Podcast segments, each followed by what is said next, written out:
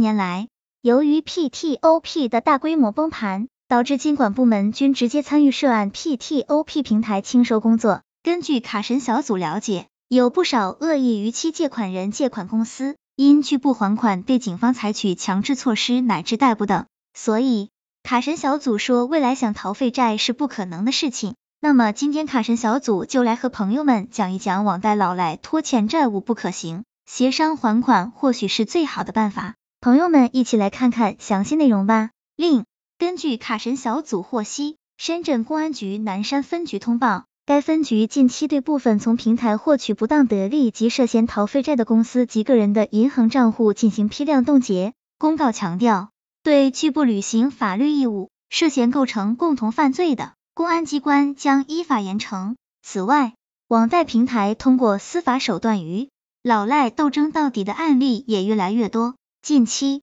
数百名在某平台借款并逾期不还的用户遭到起诉，原想薅平台羊毛的借款人这次栽了个大跟头。目前该批案件已开庭审理，并判原告胜诉，法院支持债权方全部诉求。这些逾期用户不仅需要支付借款本金、利息、罚息，还将额外承担律师费和诉讼费。如果在法院判决后，逾期借款人依旧未在规定期限内还款，将被纳入失信被执行人名单中，一旦被法院列入失信被执行人名单，逃废债人员就要承受极大代价。卡神小组告诉朋友们，例如强制划扣财产、禁止担任老板高管、禁止开车上高速、禁止乘坐飞机、禁止乘坐火车软卧、禁止子女上重点私立校、限制买房炒股等等，甚至还可判刑。卡神小组总结，目前。卡神小组从客观角度来讲，